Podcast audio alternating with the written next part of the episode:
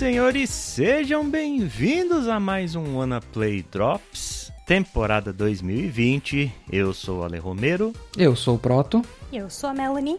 E hoje estamos aqui desfalcados do Chico, porém cumprindo o nosso dever de falar do que estamos jogando, trazer alegria para o nosso povo e salvar os nossos ouvintes da pandemia, assim como o Pato Donald salvou a gente do CFA. Exatamente. Trazemos aqui a vacina do coronavírus. Vacina do coronavírus está aqui, gente. Não percam nesse programa ainda. Hoje, hoje nós vamos falar dos jogos que nós estamos jogando. E eu vou deixar a Mel começar hoje porque ela tem que tirar um peso do peito dela, né? Um, um azedume que está dentro do peito dela. Sim. Então, Mel, qual é o jogo que você pretende falar? Então hoje eu, como diria meu amigo, eu vou desopilar o fígado, eu vou xingar muito no Twitter, como se eu já não tivesse feito isso. Mas eu quero falar hoje do tão aguardado, tão aclamado jogo Kingdom Hearts 3, velho conhecido da galera, disponível para PlayStation 4 e Xbox One e desenvolvido pela Square Enix. E eu vou dizer que já logo de cara vou revogar minha carteirinha gamer, porque eu não cheguei a jogar todos os jogos da série. Eu só zerei o Kingdom Hearts 1 e o 2 no PlayStation 2. Eu cheguei a jogar um pouquinho do Chain of Memories no emulador, mas eu não me dei muito bem com o sistema de batalha do jogo. E eu também cheguei a jogar o comecinho do Birth by Sleep, quando ele tinha saído no PSP ainda, mas eu não cheguei a zerar porque eu tenho um problema sério com a ergonomia dos consoles portáteis. Absurdo isso, hein? Essa série tão acessível que todo mundo sabe qual jogo veio antes, qual jogo veio depois, né? Nossa, a ordem do jogo você pode dizer facilmente pelos nomes? A quantidade de casas decimais indica o jogo que veio primeiro. Ah, é, faz todo sentido. Deve ser, eu imagino que sim. Mas vou contar uma pequena história aqui que eu lembro que a promessa de um Kingdom Hearts 3 para o PlayStation 3 foi um dos motivos pelos quais eu tinha comprado o console lá por meados de 2008. E não é novidade pra ninguém que Kingdom Hearts 3 teve um desenvolvimento bem controverso, porque o responsável pelo jogo era ninguém menos que Tetsuya Nomura, que já não tem um histórico muito bom com Final Fantasy XV. Kingdom Hearts 3 foi um dos últimos Vaporwares que a gente teve aí que saíram, né? Exato. Agora a gente praticamente não tem mais, acho que só sobrou Half-Life 3 mesmo, porque todas as brincadeiras mitológicas da indústria dos videogames viraram realidade, tipo Last Guardian, Kingdom. Não, tem Portal 3, Team Fortress 3. Ah, sim. A, a- a Valve mantém a gente alegre nesse aspecto.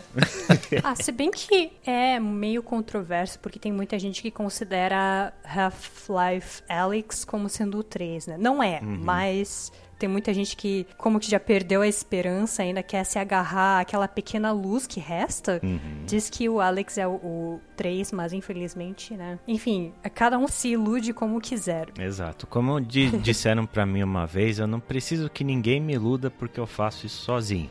Então, É, exato. Excelente. tá aí a gente fazendo nosso trabalho. Né? É, e inclusive você tava falando dos Vaporwares das gerações passadas e realmente é algo que até meio que ancorava as nossas esperanças, né? Porque a gente sempre tinha como referências aqueles jogos lendários que a gente acreditava que nunca ia sair, tipo Duke Nukem Forever, que já saiu, Diablo 3, que já saiu, Final Fantasy XV, que já saiu, The Last Guardian. Não sobrou muita coisa, acho que não sobrou nada, né, pra essa lista. Shenmue 3, Shenmue 3, isso aí. que ninguém lembra que saiu, mas saiu. É, é, e é triste, né?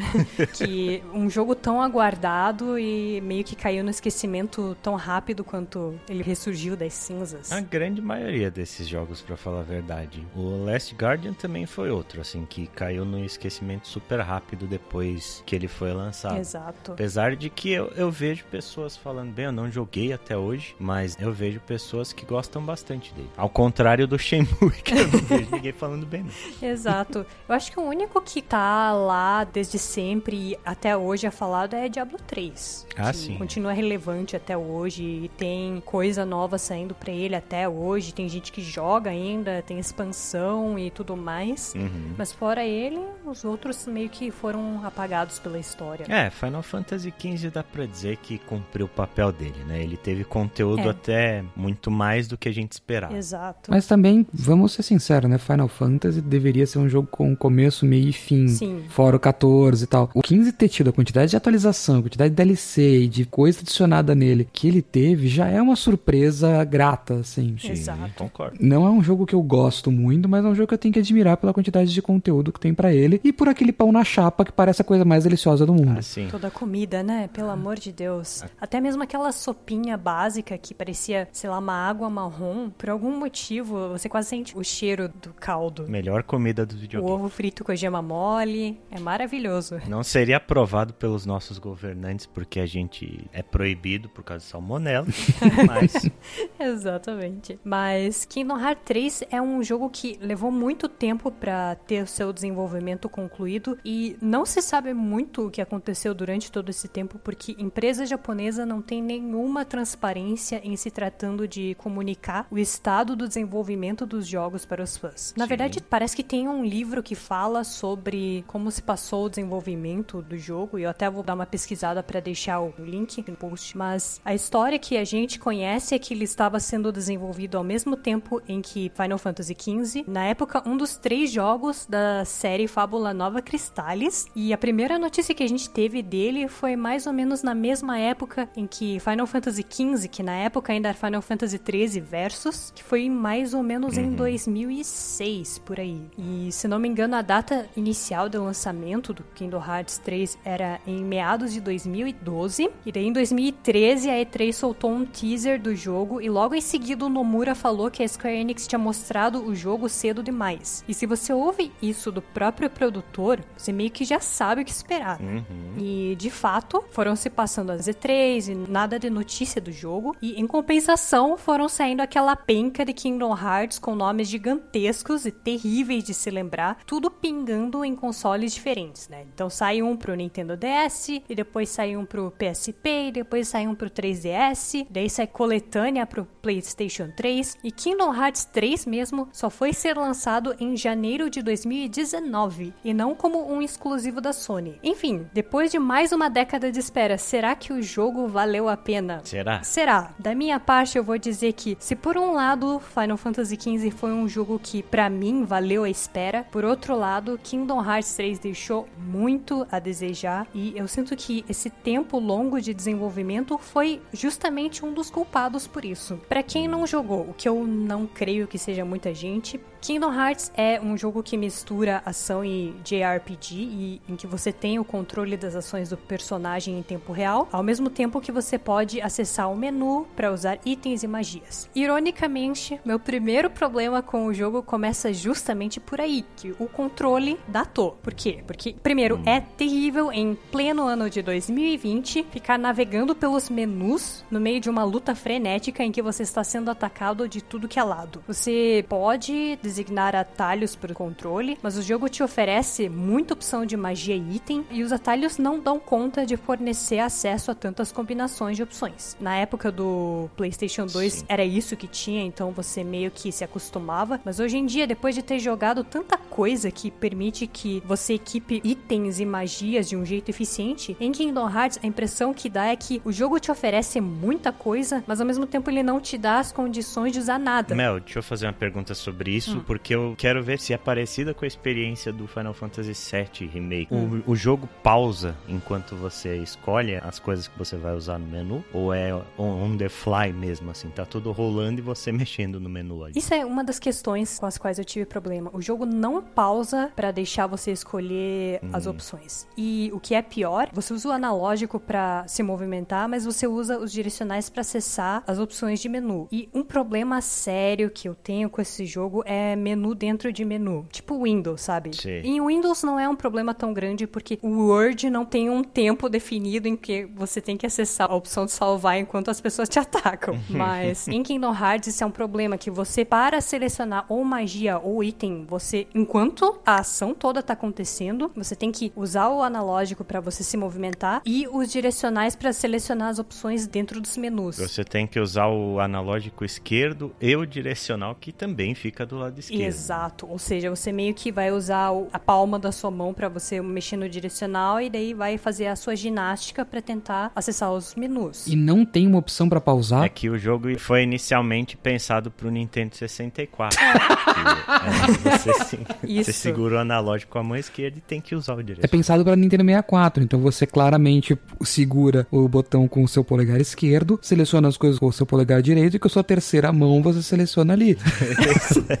é isso, com o dedão do pé você vai mexendo, né? Você vai mexendo a câmera também. Mas exatamente esse é o problema. Você não pode pausar o jogo. A ação ao redor de você não para para você escolher o menu. E geralmente você não tá numa batalha 1 contra 1, você tá numa batalha 3 contra 50. Então imagine você no meio de toda aquela bagunça selecionando ou procurando o que você quer usar no menu de magia. E você tem dois, né? Que seria o menu de magia e o menu de itens. Então imagine que você quer se curar, você tem MP, vai tentar acessar a magia de cura. E vai lá você dando scroll em 5 mil opções até você conseguir encontrar a opção de cura. E você não tem uma só opção de cura, você tem o cura, o curaga, curaja ou qualquer coisa. E não raramente você vai acabar esbarrando com o teu dedo gordo na opção de baixo, como eu fazia o tempo todo. E você vai usar, sei lá, um varaga quando você queria curar seus personagens. Aí você vai morrer de um jeito inglório para um inimigo comum. Que e outra coisa, se você quer usar itens durante a batalha, você tem um limite de quantos itens você pode usar. Ou seja, você pode ter 56 potions ou high potions no seu inventário, você só pode equipar 8. Se você Legal. gastar as 8 poções durante a batalha, já era. Você vai ter que se virar como der, você não vai conseguir recuperar teu MP nem nada, a não ser que você aguarde o tempo que leva para você recarregar o teu MP. Então, é um sistema de batalha que na época do Play 2 funcionava bem. Primeiro porque era o que tinha e segundo porque não tinha tanta opção assim para você escolher, devido talvez até a limitações técnicas. Você tinha menos inimigos em tela, você conseguia um certo respiro para usar os itens, tipo abrir distância entre os inimigos e escolher os itens e magia. E nesse jogo não acontece isso. Ele joga um monte de opção de magia, mas o menu continua com o voluto para acessar no meio uhum. da batalha e elas gastam muito mais MP, ou seja, as magias de level 3 em diante gastam muito, se não todo o seu MP, o que acaba meio que fazendo com que elas fiquem inutilizáveis, porque o dano que elas causam não é tão grande quanto o ataque normal, os especiais. O MP demora muito para recarregar e o número de itens que você pode usar em uma batalha é limitado. Então, no final de contas, você meio que acaba não usando nada. E eu já perdi a conta do número de vezes que eu gritei com o Pato Donald para ele curar a galera, porque eu gastei todos os meus itens de cura no meio da batalha.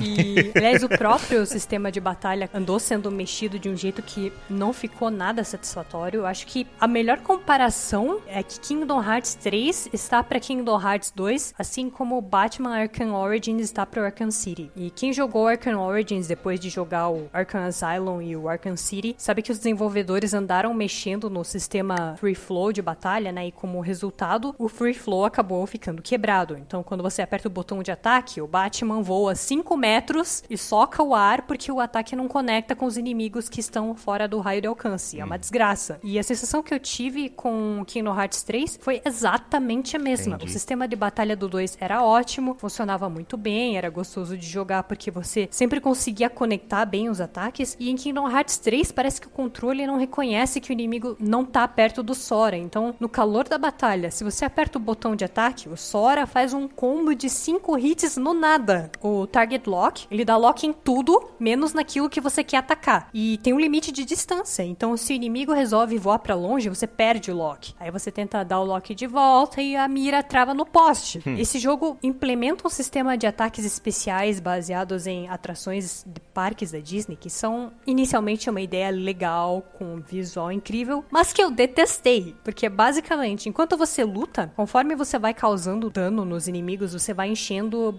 barras de especiais. Então, quando essas barras se enchem, você ativa um especial que causa uma quantidade maior de dano. Legal bonito, ideia bacana. Mas dependendo da atração que você tirar, você não causa dano em ninguém, porque o especial é estático e fica travado em uma só posição. Ou seja, se o inimigo der um passinho pro lado, você fica acertando o nada por uns 10 segundos. Nossa. E outra coisa, que assim como nos jogos anteriores, você vai pegando keyblades diferentes a cada mundo que visita, e cada keyblade tem um ataque especial cheio de firula que você pode usar quando enche uma outra barra. Meu problema com esses especiais é o mesmo problema que eu tenho com as Guardian Forces do Final Fantasy VIII. Você não pode pular animação. Então, ela é uma animação relativamente curta, de uns 3 a 5 segundos, mas mesmo assim, num jogo em que tem um foco maior em uma ação mais frenética, essa pausa quebra o ritmo. Então, você meio que sente que durante a maioria das lutas, ao invés de jogar efetivamente, você tá esperando acabar a animação. É engraçado que você falando tudo isso, assim, fazendo a comparação mental com Final Fantasy VII Remake, porque uhum. é um jogo do Nomura também, né? E ele meio que segue essa mesma fórmula da Square Enix, que eu acho que todos os Final Fantasies, eles, acho que desde o Final Fantasy 13, eles vêm seguindo uma certa fórmula e tentando aprimorar essa fórmula, né? Sim. E eu acho que o Final Fantasy VII, de fato, ele chegou num nível de excelência muito melhor em relação ao que você tá falando, sabe? Hum. Para mim tem cara realmente de que na época em que eles implantaram esse sistema de batalha no Kingdom Hearts, ainda tava se experimentando muita coisa, sabe? Uhum. Foi um jogo de transição. Ele pegou muita transição de geração, muita coisa assim, porque as coisas evoluíram depois disso. Por exemplo, a história do Summon que você falou no Final Fantasy VII Remake e até no Final Fantasy XV, você dá o Summon, ele dá a cutscenezinha, né, né inicial, uhum. na hora que o teu Summon aparece no campo de batalha, ele fica atacando sozinho ali, uhum. né? Até o momento em que ele sai, dá um super ataque super poderoso e etc.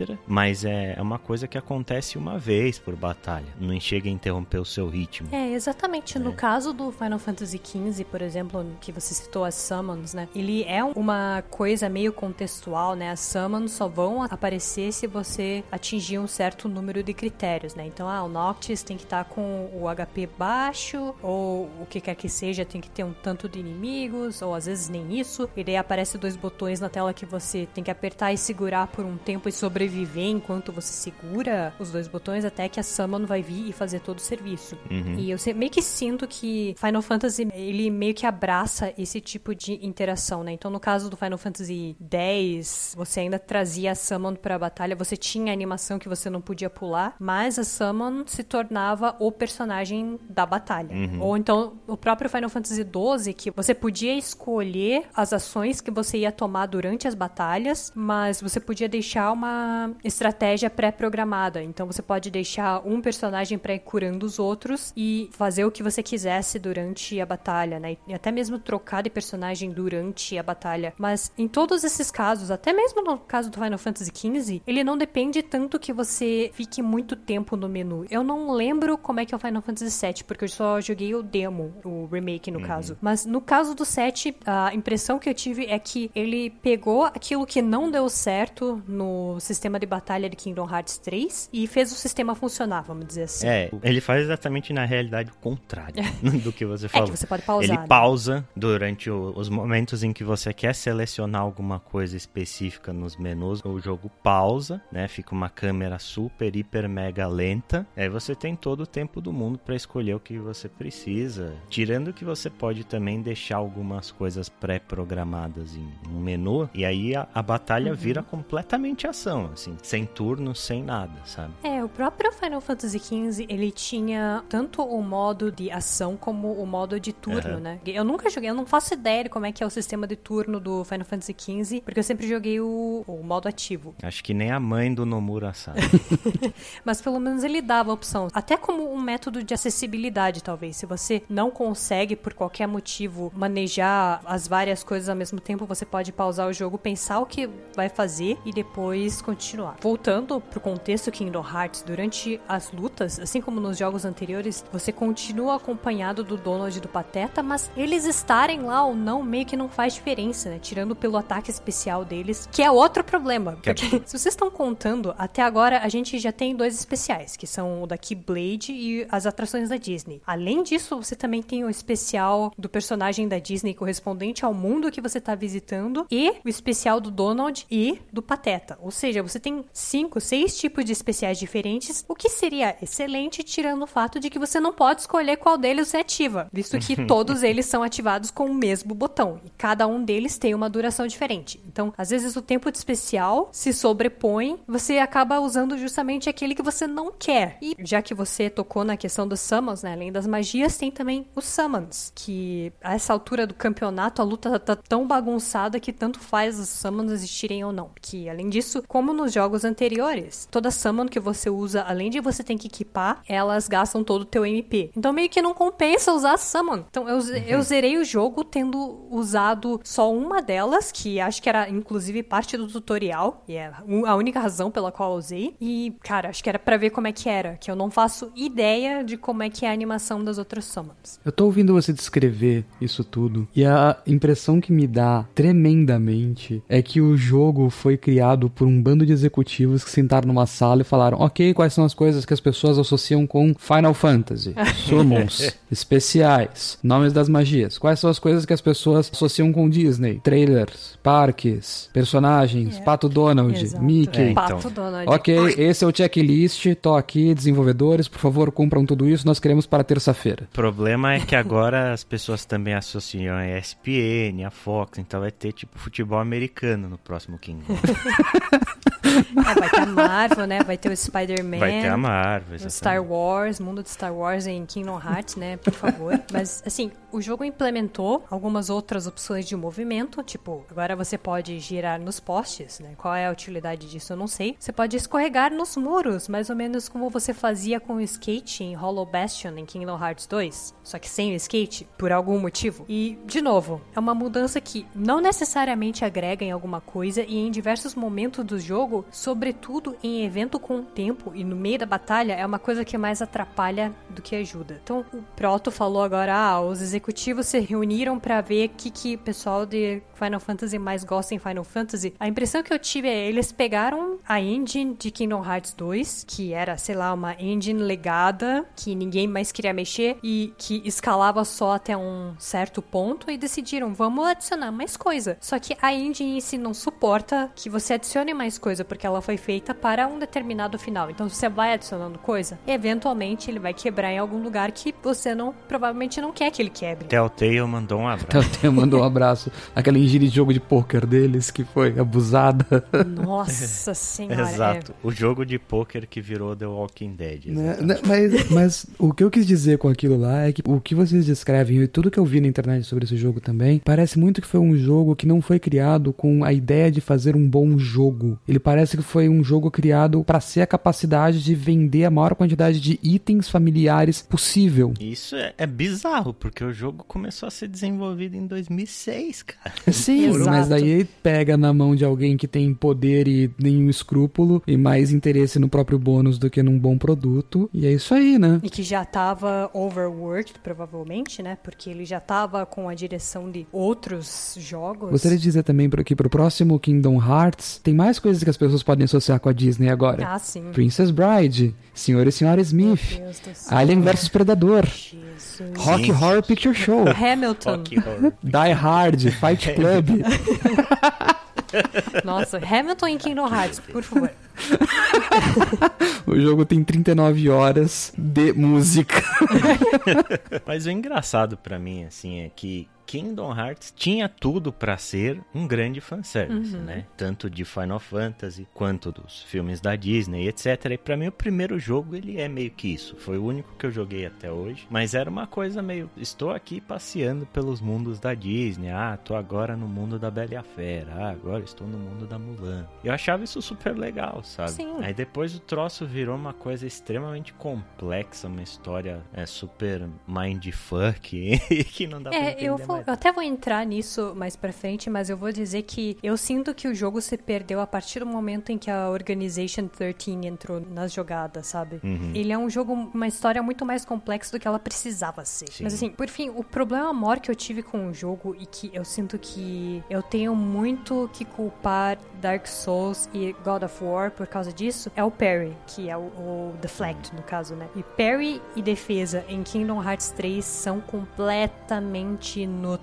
Até o dodge, ele não é muito bom. E o pior, o dodge é uma habilidade essencial que você tem que comprar comprar. Mas assim, no caso do Perry, o timing dele é muito esquisito. É muito difícil de acertar e a recompensa por você acertar Perry é nula. Você não é recompensado por acertar o Perry. Ao contrário, sei lá, de um Sekiro da vida em que você dá o Perry é praticamente o que faz o jogo ser tão bom. Você acertar o Perry tem a sua recompensa, sabe? Em Kingdom Hearts 3, não tem como você fazer um, sei lá, um boss rush sem tomar dano. Ou talvez até tenha, mas o controle certamente não é o seu aliado nisso. Tem certas semelhanças com o jogo que eu vou falar já já. Então, já que vocês estão loucos para falar disso, né, vamos falar da história. Que eu nunca achei a história da série particularmente boa. Eu sou uma daquelas pessoas que nem o Ale que jogaram Kingdom Hearts porque ele tinha personagens de Final Fantasy, mas em Kingdom Hearts 3 nem essa satisfação a gente tem, porque por conta do todo o rolo que houve no processo de desenvolvimento do jogo e do fato da Square Enix ter tirado a produção de Final Fantasy XV das mãos do Nomura, eu acho que ele ficou conduído e resolveu tirar todos os personagens de Final Fantasy do jogo. Então, tem uma parte específica de Kingdom Hearts 3 que tem um universo que claramente deveria ter sido a cidade de Insomnia, né, do Final Fantasy XV, mas que acabou sendo substituído por um mundo Ed genérico. E, se eu não me engano, os personagens de Final Fantasy estão disponíveis, mas você tem que comprar o DLC, que é o Kingdom Hearts 3 Reminded, alguma coisa assim, que, gente, pelo amor de Deus, se eu não gostei do jogo, quem vai me fazer comprar o DLC, né? Mas, assim, quem não jogou absolutamente todos os jogos da série Kingdom Hearts vai ficar perdido nesse aqui. Aliás, acho que até quem jogou vai ficar confuso, porque ele precisa muito que você saiba quem são os membros da Organization 13, quem são os Nobodies, quem são os Heartless, quem são Aqua, Ventos e Terra, o mestre deles, todos os clones, qual é o papel dos personagens da Disney. Ele tenta fazer uma recapitulação, mas chegando a esse ponto, ver a recapitulação e nada é a mesma coisa. Você ainda controla o Sora, que continua exatamente o mesmo personagem desde o primeiro jogo, como se nada tivesse acontecido entre os jogos. E o que motiva o Sora em Kingdom Hearts 3 é que ele. Então, vocês lembram quando a gente fez o comeback do Wanna Play e o Ale perdeu todas as memórias de como fazer a intro do Drops? Foi exatamente isso que aconteceu com o Sora, né? O podcast dele ficou muito tempo em ato e ele esqueceu de tudo. Sora, meu brother, eu te entendo, meu brother. Então, o Sora perdeu todas as habilidades depois de certos eventos dos jogos anteriores e agora tem que viajar pelos mundos para recuperar todos os poderes. Então, essa é a essência da história. Aí tem todas as outras coisas acontecendo em volta que não tem muita importância de qualquer maneira, porque não importa qual seja o evento, ele eventualmente vai convergir no Sora. E eu nem quero falar muito a respeito do plot, não é nem porque eu não quero dar spoiler, mas é porque a história é tão confusa que pensando em retrospecto, eu acho que eu não entendi nada. Como nos jogos anteriores, eventualmente você vai pegar a sua Gummy Ship para viajar entre os mundos da Disney. E aí reside o outro problema que eu tive com esse jogo, que Kingdom Hearts 3 levou mais de uma década para ser feito e ainda assim parece um jogo incompleto. Os dois mundos iniciais parecem ter sido feitos com um pouco mais de cuidado e esmero na parte da história, mas depois disso parece que todos os outros mundos foram chupinhados diretamente dos filmes. O exemplo mais claro disso é Arendelle, que é o mundo de Frozen, e a história de Arendelle é exatamente exatamente a mesma história do filme, só que com Sora e a trupe enfiados no meio. E eu não tô nem exagerando quando tô dizendo que é exatamente a mesma história do filme, porque literalmente tem a Elsa cantando Let It Go no meio do jogo. De, tipo, o Sora, o Donald de Pateta, completamente avulsos, correndo de um lado pro outro. E eu tenho certeza que todos vocês que têm filhos ou sobrinhos pequenos agora estão gratos a Mel por estar com Let It Go, Let It Go presos na cabeça. Isso, de nada, gente.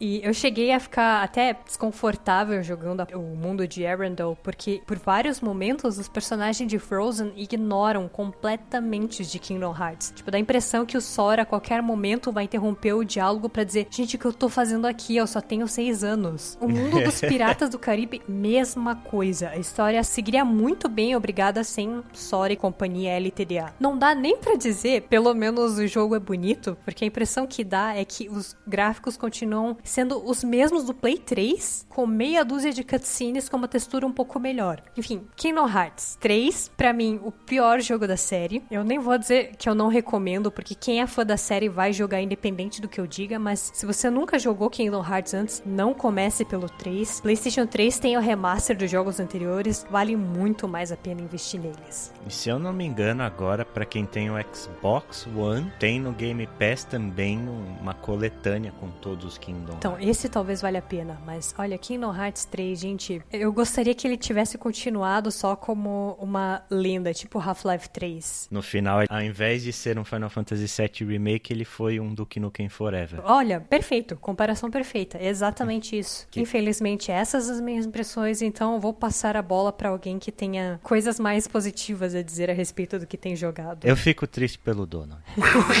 Donald é o melhor personagem. Sempre. Donald. Não, Pateta, Pateta, vai, eu gosto muito do Pateta.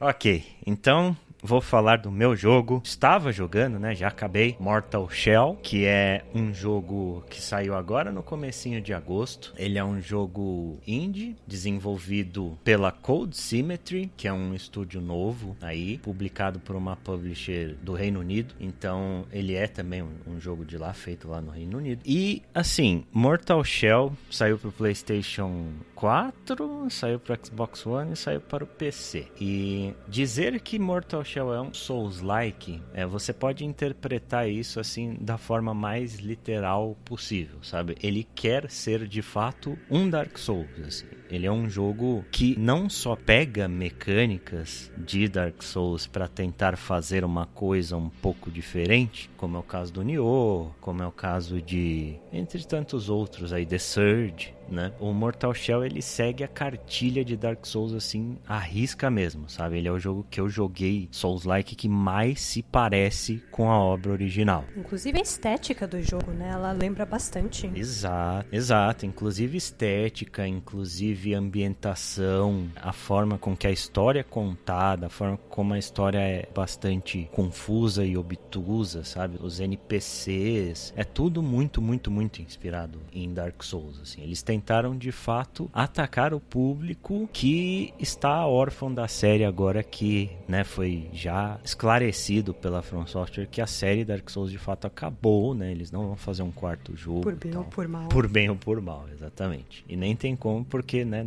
depois Dark Souls 3, literalmente acaba o mundo. Não, dá pra fazer nada. A impressão que eu tenho vendo o trailer é que ele meio que tenta contar uma história pela própria arquitetura do mundo, né? Uhum. A história até mais confusa para mim do que a história de Dark Souls, sabe? A história de Dark Souls, ela não é de fácil acesso, mas você vendo descrições de itens, reparando no mundo e etc, você vai sacando como a coisa acontece. No, no Mortal Shell a coisa tem muito simbolismo e tem muito diálogo confuso, parece que foi feito confuso propositalmente, sabe? Não dá para dizer até agora que eu tô 100% a par da história, mesmo terminando o jogo. E acredito que grande parte das pessoas que jogaram estão na mesma. Assim, a gente tá no aguardo de uma comunidade que apareça e, e se una para tentar desvendar um pouco mais o que aconteceu nesse mundo e etc. Qual que é a a premissa do, Mortal Shell. O seu personagem ele é uma espécie de um espírito, mas ele não tem um corpo. E o formato dele é como se fosse aqueles bonecos de anatomia que você vê em livro de anatomia, sabe? Você vê os músculos e etc. Não é o esqueletinho, mas você vê uma pessoa sem a pele. É bem parecido com a maneira como o próprio Dark Souls começa, né? É, sim, é verdade. É parecido com a forma do Hollow, assim. Só que você não é tão magro, né? E tão acabado quanto um Hollow do, do Dark Souls. E a, a, grande premissa dele é você encontrar alguns corpos espalhados e usar esses corpos como carcaças, né? Como shells, assim. A grande diferença que ele tem de um Dark Souls é essa: você tem quatro shells espalhadas pelo mundo, cada uma pertencente a um guerreiro diferente, e você não tem atributos no jogo. Você tem basicamente só três atributos, que é energia, estamina e resolve, que é determinação. Você não tem como fazer upgrade de coisas com moeda ou como funciona Dark Souls, né? Dark Souls você gasta uma determinada quantidade de almas e aí para aumentar um atributo X e dependendo do que você faz, ele melhora alguma coisa no seu personagem, te permite usar armas diferentes, etc. O Mortal Shell ele simplifica bastante esse sistema com esses três atributos, só que essas carcaças elas servem como o seu gameplay diferente. São quatro shells pertencentes a quatro guerreiros diferentes, inclusive eles são pessoas de fato que faleceram naquele mundo. Eles têm história e você vai relembrando as memórias dessas pessoas conforme você vai comprando habilidades especiais daquela carcaça e cada uma tem uma distribuição de atributos diferentes. Você tem, por exemplo, Harold, que é a primeira shell que você encontra, ele é mais equilibrado, ele tem uma distribuição de pontos bastante equilibradinha, ele faz um pouquinho de cada coisa. Aí você tem o Tiel, que é um cara que tem o máximo de estamina, mas tem pouquíssima vida, sabe? Então é uma carcaça para uma pessoa que confia mais no jogo dela de desvios e etc, que confia que não vai cometer muitos erros e que sabe jogar com um sistema de combate. Aí tem o Solomon, que é o cara que é focado em resolve né? Resolve, determinação, é a habilidade que você usa para usar as habilidades especiais das armas e também para usar algumas habilidades especiais da sua carcaça. Cada um tem um foco diferente. O Solomon tem um foco bem forte no parry, o Tiel tem foco em poison. Cada uma das carcaças ela faz uma coisa diferente, sabe? Ela varia o seu gameplay conforme você escolhe. Você também tem quatro armas diferentes que dá para usar no jogo nem todas elas combinam muito com todas as carcaças, sabe? É muito uma coisa de você ser eficiente com os atributos que você tem, assim, tipo, se você pega uma espada de duas mãos, esse broadsword, né? Uma Zweinhänder, parecida com a Zweinhänder do Dark Souls, você não vai usar como um boneco que tenha pouca estamina. Essa é a variação, é com isso que você varia o gameplay e é com isso que você personaliza o seu personagem. E cada uma das carcaças também tem habilidades próprias que você para comprar usa as almas do jogo, que eles chamam de tar aqui. Tem almas e tem um outro atributo também que é muito parecido com a humanidade de Dark Souls, que você não perde quando seu personagem morre. E aí você usa esses dois atributos aí para comprar habilidades diferentes para seu personagem que normalmente você usa com os pontos de resolve ou, ou eventualmente alguma coisa passiva, alguma habilidade passiva. É um jogo pequeno, sabe? Ele não é nenhum super jogo ambicioso e também não tinha nem como ser, porque primeiro de tudo ele custa 30 dólares ele custa metade de um AAA. E segundo, que ele foi desenvolvido por 15 pessoas. Caramba. É um estúdio super pequeno, assim. E se você pegar em termos visuais, em termos técnicos, ele é bem polidinho. É, isso que eu ia falar. Olhando pelo trailer, a maneira como o cenário foi desenvolvido e ele tem bastante detalhe, eu fico impressionada que só 15 pessoas tenham hum. feito um jogo desses. Exato, exato. Ele é super bem feito e o fato de ter sido feito por um estúdio tão pequeno é de fato bastante impressionante. Assim, ele, ele, chega a ser mais bonito que Dark Souls 3 em alguns aspectos. Eu digo isso com propriedade porque eu cansei de jogar Dark Souls 3.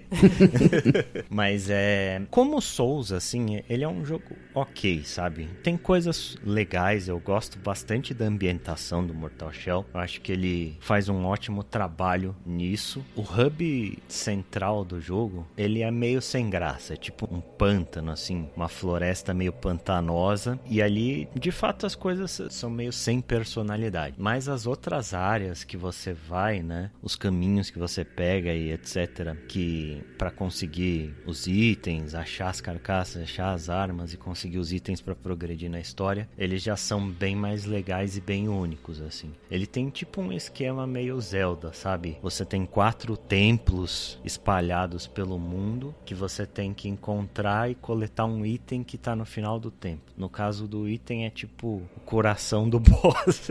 você tem que matar o, o boss e a... Bem parecido com o Zelda. é, realmente. Realmente. Mas, tipo, é uma mini dungeon, assim, né? E cada uma tem suas características diferentes. Inclusive, tem uma coisa super legal que eu achei, uma das coisas favoritas que eu achei no Mortal Shell, é que quando você chega no final da dungeon e você mata o boss e arranca a glândula lá que você precisa para extrair o néctar, você meio que mata aquela parte do mundo. Por exemplo, tem uma área de gelo que quando você coleta a glândula do boss, tudo fica escuro. É como se você tirasse toda a vida daquele mundo. E aí você tem que voltar pelo caminho que você percorreu, que é grande, até o, o hub do jogo. Não existe como dar fast travel, ele bloqueia. Você tem que de fato andar todo o seu caminho de volta numa baita de uma escuridão. O jogo vira praticamente um, um survival horror. Assim. Ele também tem o sistema de bonfire ou alguma coisa semelhante? Ele tem um sistema de bonfire,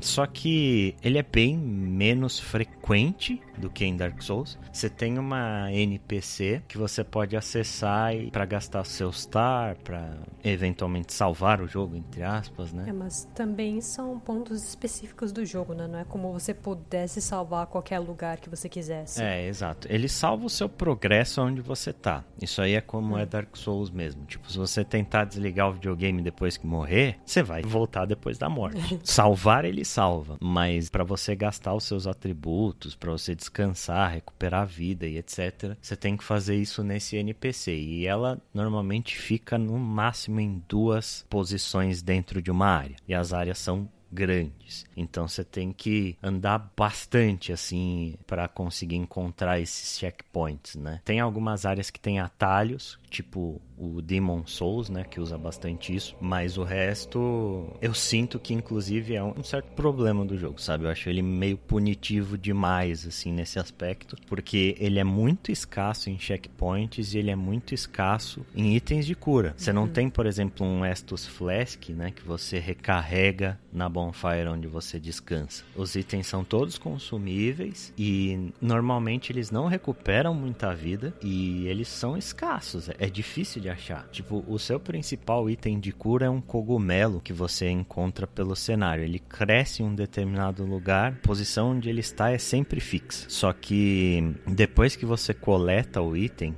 demora um tempinho até ele respawnar de novo. Então é bom que você memorize onde estão esses cogumelos para de repente voltar lá e, e coletar, sabe? Você nunca sabe quando que você vai achar item de cura. Teve várias vezes que eu tive que enfrentar boss sem item de cura nenhum, assim, matar o boss sem me curar. Isso no começo deixou uma certa frustração para mim, eu achei muito punitivo. Mas depois com o tempo eu comecei a fazer essa tática, né? Isso é até uma dica que eu dou pro pessoal que for jogar.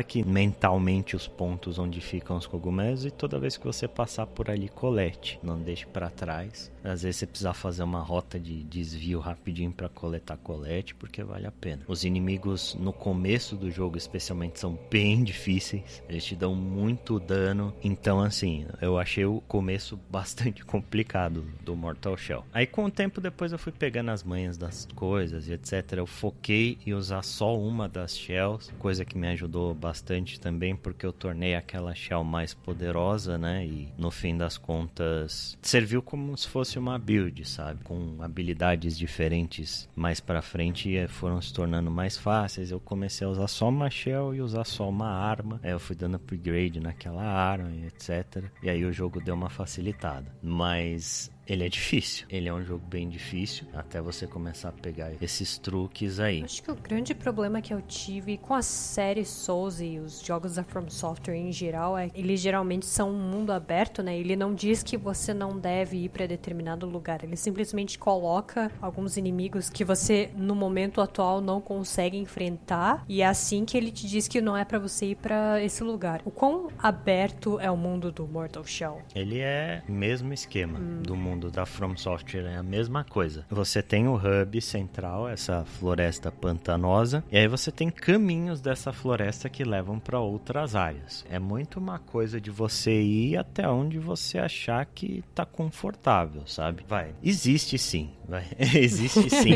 uma área, uma área mais fácil do que a outra. Existe claramente para mim ali uma área onde você tem que ir primeiro. Mas no geral, se você confiar no, no quanto você conhece do jogo e etc, você pode fazer as coisas na ordem que você quiser. Hum. Nada vai influenciar. E é o mesmo esquema, assim, é, é um mundo todo interconectado. Ele usa até uns túneis assim. É engraçado, é uns túneizinhos de um lugar pro outro que você tem que ir se arrastando. E às vezes você dá umas voltas malucas e sai num lugar que você fala: Meu Deus, como é que eu cheguei aqui? Isso aqui era do outro lado do mapa. É, e eu dirigindo. Exatamente assim. e você foi pelo túnel. E ele funciona basicamente assim, o mundo dele. Então, tipo, ele é um jogo feito pros fãs da From Software, ele é um jogo feito para quem gosta de especificamente Dark Souls, né, e que tava viúvo da série, tava querendo um Souls-like para jogar até chegar o remake de Demon Souls, por exemplo. Se você tem problemas com a série Souls, não vai ser nesse jogo que você vai encontrar alguma coisa que vai fazer a sua opinião mudar, uhum. sabe? Ele é realmente feito para quem já é acostumado com aquele mundo. E ele é um jogo bem bem feito, assim. Eu demorei um tempinho para me acostumar com o combate, ele é um pouco estranho. Esse é um dos pontos que eu acredito que possam até melhorar eventualmente para uma sequência. O combate pode ser um pouco mais profundo, porque a própria From Software já evoluiu muito em termos de combate desde o primeiro Dark Souls. Se você pegar hoje Dark Souls 1 para jogar e pegar Sekiro, né, você vai ver o abismo de diferença de profundidade de combate que existe nos dois jogos. E o, o Mortal Shell ainda ele é muito cru nesse aspecto, sabe? Ele é muito tipo, purista. Tá nos primeiros passos ainda. Uhum. Ele é muito purista nesse aspecto. Eu acredito que dê para evoluir muito mais, sabe? Dê para ter mais carcaças, dê para ter mais armas. Tudo que eu espero desse jogo é uma sequência maior, com mais variedades de builds e com um combate mais refinado, assim, porque a história ela é interessante, apesar de ser confusa, né? a ambientação é legal, o mundo é legal, tudo é bem legal, né? Mas é um Dark Souls em escala atômica por assim dizer. É quase um fanservice. é quase um fanservice, é por aí. Tipo, ele não é o melhor Souls-like que eu já joguei. Ele não chega aos pés de Nioh, por exemplo. Nioh para mim é um jogo excelente e que consegue se separar muito mais dos jogos da From Software do que o Mortal Shell. Mortal Shell não tem tanta identidade assim quanto tem um Nioh, por exemplo. Mas é um jogo melhor que Lords of the Fallen, é um jogo se bobear melhor do que The Surge, assim. Eu gostei. E para quem é fã da From Software Software, eu recomendo aí. aí enquanto esperamos o próximo Sekiro, é. o Bloodborne Demon 2. Souls, né? Agora os nossos corações estão no remake de Demon Souls. Isso aí. eu acho interessante como os Souls-like viraram quase uma, um setor, né? Não é um setor, viraram uma categoria de jogos meio específica e como o jogo original, né? Os, os Dark Souls são bastante recentes, todo mundo compara com eles e eles estão tentando passar dessa barreira. Eles estão tentando fazer jogos bons e não só empurrar mais jogos Souls-like. Uhum. Eu acho isso muito interessante. Isso é uma coisa que eu quero um dia olhar com mais calma, como um evento exclusivo. É engraçado, né? Eles têm uma identidade própria, mas ainda assim parece que eles estão tentando encontrar algo que todo mundo já encontrou para eles. Sim, é, sim. Eles só estão tentando fazer algo melhor. Eu acho isso muito interessante. É, a From Software, ela é total aversa ao time que tá ganhando não se mexe. Todos os jogos deles, eles tentam fazer alguma coisa diferente do jogo anterior Isso é, é muito legal, cara. É uma empresa que arrisca muito, assim. Acho que de jogo safe mesmo, talvez só as duas sequências do Dark Souls, Dark Souls 2 e Dark Souls 3, eles são de fato sequências, apesar de que são uma evolução do primeiro em termos de, de mecânicas, de profundidade de combate, etc. Especialmente o Dark Souls 3, que é um jogo mais rápido e tal mas eles sempre tentam ir para um lado diferente, sabe? Eles tentam expandir a própria fórmula. E isso eu acho bacana. É um estúdio que eu amo de paixão, né? Sério? Ale, a gente não ia notar se você não tivesse dito. É, eu sei, eu sei. É difícil de notar. É difícil de notar, mas eu sou um grande fã da From Software. e de vez em quando me bate uma carência de um Souls-like, sabe? Quando eu vi o gameplay do Mortal Shell, eu achei mega interessante. Eu falei, pô, eu tô afim, tô na, na no espírito de um Souls-like agora. Vamos jogar o ali na fogueira. From Software ou Supergiant? ah, From Software. Ô, cara. rapaz. Com certeza. Ah, ok. High praise, high praise. Se bem que é bem a cara do Ali, né? É, hoje é um dos meus estúdios favoritos, talvez o meu estúdio favorito, talvez. Mas é isso, sobre Mortal Shell é isso. Ele não é tão grande, tá? Ele tem, sei lá, entre 15 e 20 horas de duração, dependendo da sua habilidade. Uma boa duração. Se você já souber onde tudo tá, você vai terminar em menos de 10 horas, né? Mas se você tá jogando pela primeira vez, você vai demorar entre 15 e 20 horas. E ele é bem feito pro que ele se propõe. É um jogo gostoso. Se você tá na, assim como eu, está com vontade de jogar um Souls-like, eu recomendo bastante aí o, Mortal Shell.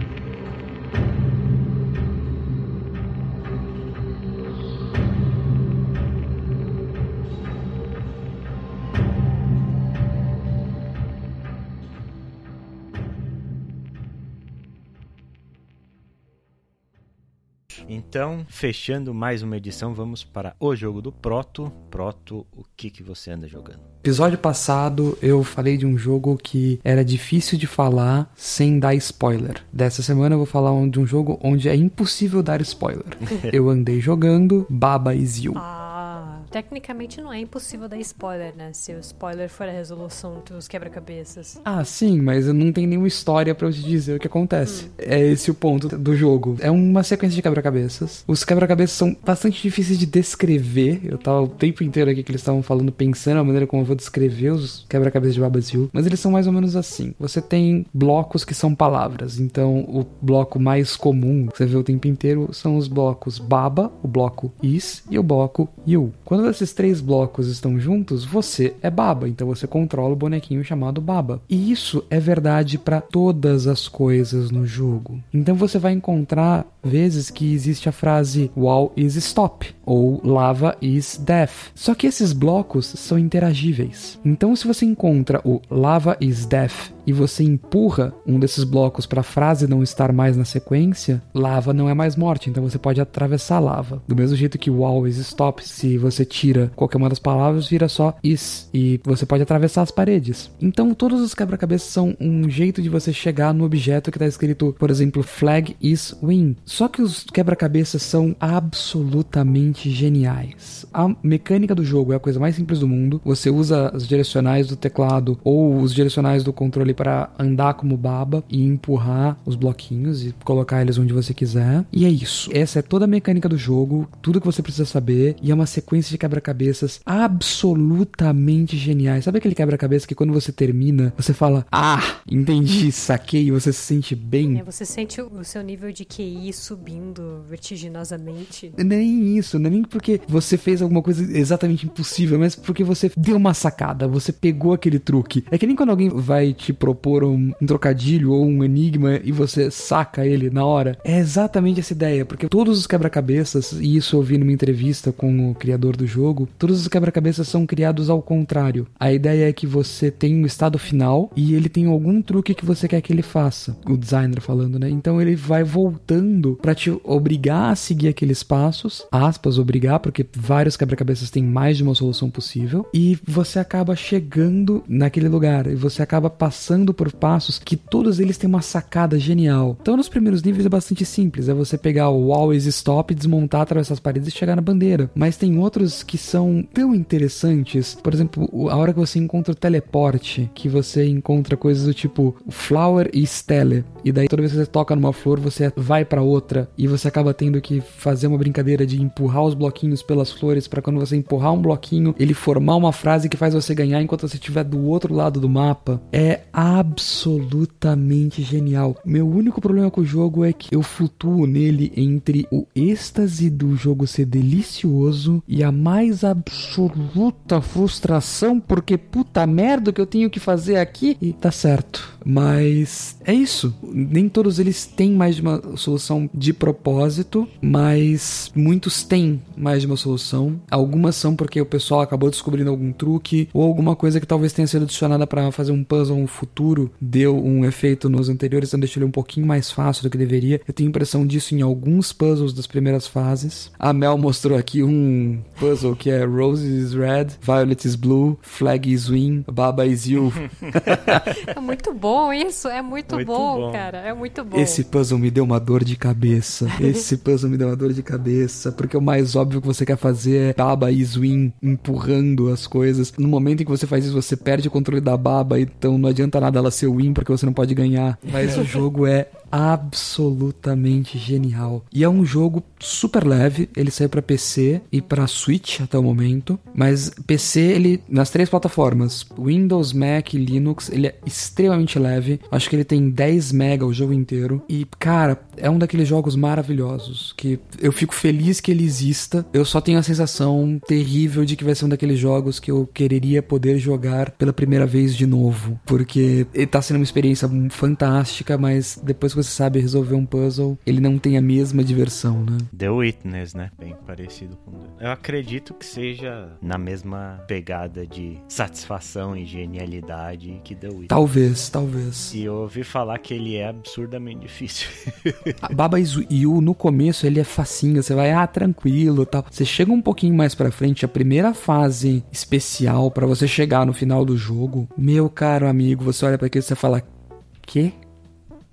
E, e, não, porque tem momentos em que você escreve, por exemplo, se você escreve Baba is you, você é Baba. E se você escrever Wall is you, você, é você de repente está controlando todas as paredes do jogo ao mesmo tempo. Isso é perfeitamente válido. Tem, tem fases que a solução é você literalmente controlar 40 pedras juntas. Estou exagerando nos números, mas é você controlar vários objetos iguais juntos para poder ir sacrificando eles para limpar o caminho e você chegar com um deles no final, no que for o win naquele momento. Cara, é bem interessante. É uma mecânica super simples e ao mesmo tempo com possibilidades infinitas. Sim, ele, e o mais interessante, ele foi criado por uma pessoa. Isso, isso também explica por que, que o gráfico dele é tão simples, né? Sim, mentira, eles são duas pessoas, tá? É o Hempoli e o Avik Teikari. Eu acho que eu tô pronunciando o nome dessa pessoa certo. E para você ver como ele é simples, mas ele é genial e fazer jogos é uma questão de você encontrar alguma coisa que faça você feliz e faça as pessoas felizes. Esse jogo foi feito no Multimedia Fusion 2. que é uma ferramenta de criação de jogos extremamente básica, super simplona, mas funciona. Muito bom, cara. Funciona. É delicioso. Ele foi lançado em 13 de maio do ano passado, foi criado numa Game Jam e depois foi terminado dois anos depois. Mas é um jogo que eu indico maravilhosamente bem. Só não faça como eu. Eu fui tentar jogar isso durante algumas reuniões, eu não faço a menor ideia do que aconteceu naquelas reuniões. Frase ao contrário do que a Mel indicou na primeira semana, o Good Job, este não é um bom jogo para reunião. Definitivamente.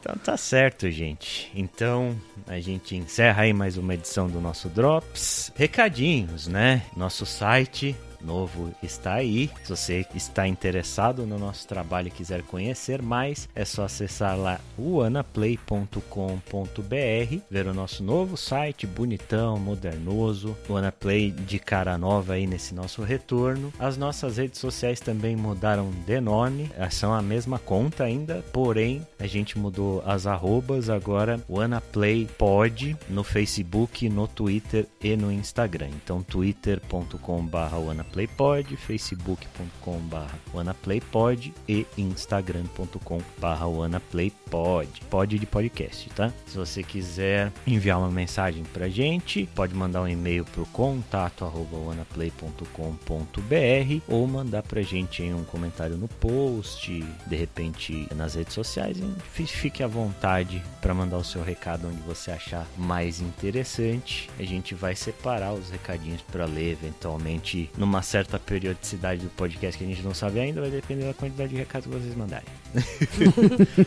Mas é isso. Então, sigam a gente aí nas redes sociais, acessem o nosso site, assinem o feed e a gente volta daqui a 15 dias. Um abraço para todo mundo e até a próxima. Até.